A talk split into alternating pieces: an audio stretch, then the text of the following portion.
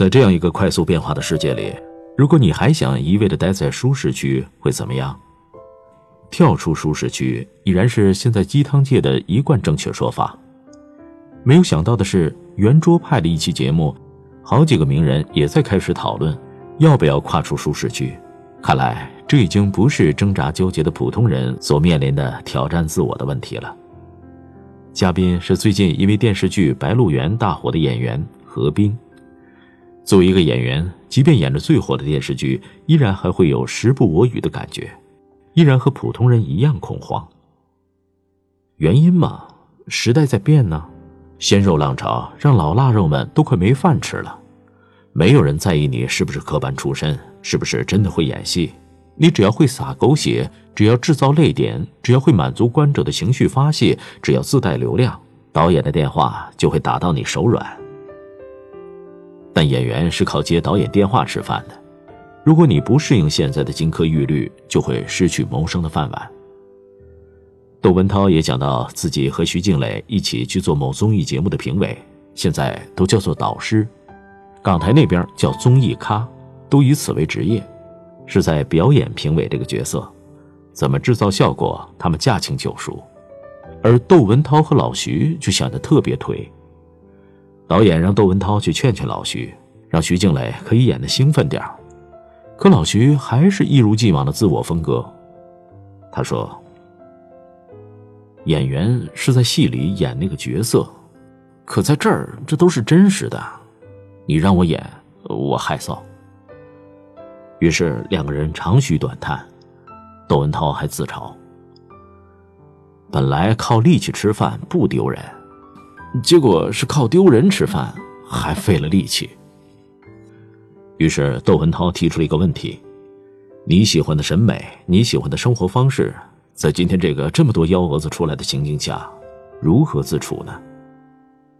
何冰说：“不依不饶的工作，管他外边怎么样，反正我就按自己的来吧。”有的鸡汤说：“要以自己喜欢的方式过一生。”那如果你喜欢的方式并不足以谋生呢？啊，就算有能力谋生，有物质条件去支撑，也不代表你有选举权呢。选举权虽然是自己赋予自己的，但我发现，大多数人并不善于选择，因为要权衡利弊，甚至以旁观者的角色来攻击自己的选择，最后内心深处的声音不知不觉的都被枪毙了。所以，我们经常会听到：“我要是有钱了、有自由了，就去过什么什么样的生活。”其实这跟钱没有关系，而是要么呢，并不是真正喜欢的生活。只是对别处生活的一种意淫，要么是没有勇气承担这种选择的风险。选择喜欢的方式固然是没有问题，可问题在于，当你选择了喜欢的一切，你有没有能力守护你的选择？在你选择的疆界，你是否可以不断的突破自己的界限，并承担一切意外和风险？所以，即便选择了自己喜欢的方式生活、工作，也是要不停的去冲撞这个舒适区。因为最后你会发现，所谓百分之百的舒适区是根本不存在的，除非你退化成了一个婴儿，蜷缩在妈妈的怀里，而婴儿的成长也是在不断的适应这个新世界。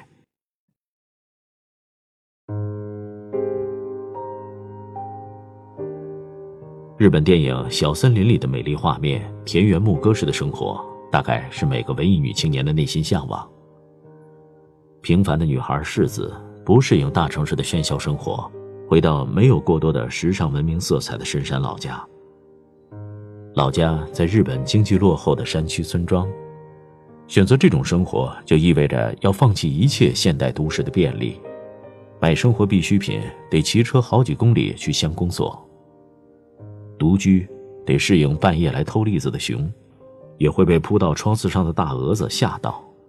我们在吹空调的夏日，他得在烈日下。胼手知足的劳作，生活与他并不容易，也是在一边拓荒一边适应。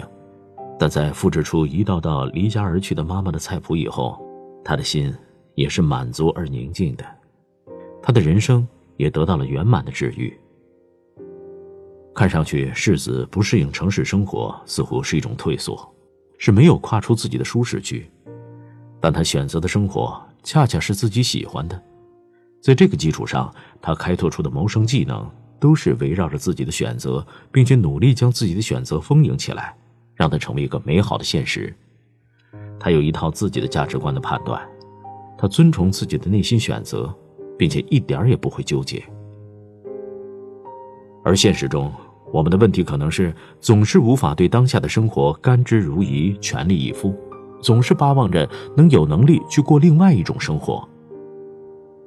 回到圆桌派的讨论中，虽然几位中年腊肉不乏对一些工作环境的吐槽，比如窦文涛不愿意走红地毯，不愿意对着镜头拍照，但他依然承认，他们需要适当的适应这个时代。不仅仅是我们普通人。这些已经年过半百、名利在握的人，在去做很多事情的时候，依然要经历挣扎。何冰说，他现在也在尝试一些新的节目形式，比如真人秀。他有一段话特别打动我。我觉得五十岁了，可以做一点没有做过的事儿了，丢人就丢人呗。托尔斯泰说，多么伟大的作家，也不过是在书写自己的片面。伟大的作家尚且如此，那何况我们？我到这个世界不是来演完美的，我是来经历的。何冰举了两个老艺术家的例子，伟大的艺术家以前是不沾电视剧的。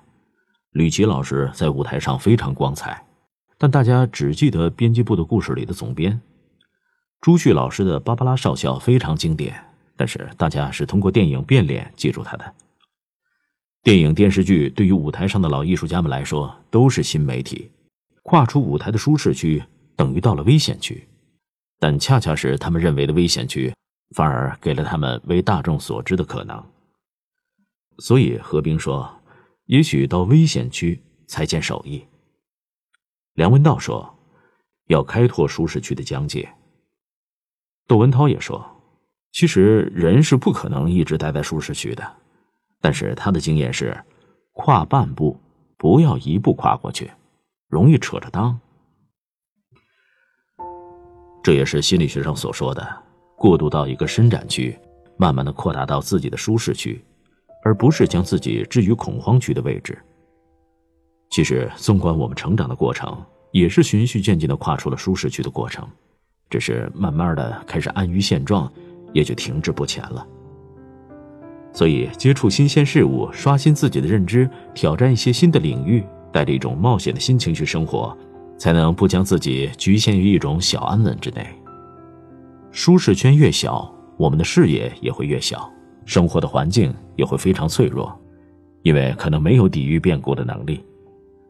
如果每个人都能找到自己真正的心之所向，不断的在自己热爱的领域拓展出一个更开阔的疆界。越来越舒适，越来越自由，才应该是生活的最终目标。毕竟，我们都是为了活得更舒服才去努力的，不是吗？愿每个人都能拓展出一片自己喜欢的舒适区，拥有自己的大自在。就像心理学上所说，人要先过渡到一个伸展区，再慢慢的扩大到自己的舒适区，而不是将自己置于恐慌区的位置。舒适区指的是目前不想做改变，恐慌区是指想改变但是不知道怎么改变，或者说惧怕改变又痛恨现状。伸展区是指已经在改变，正在让自己变得越来越好。各位，你现在处于哪个区呢？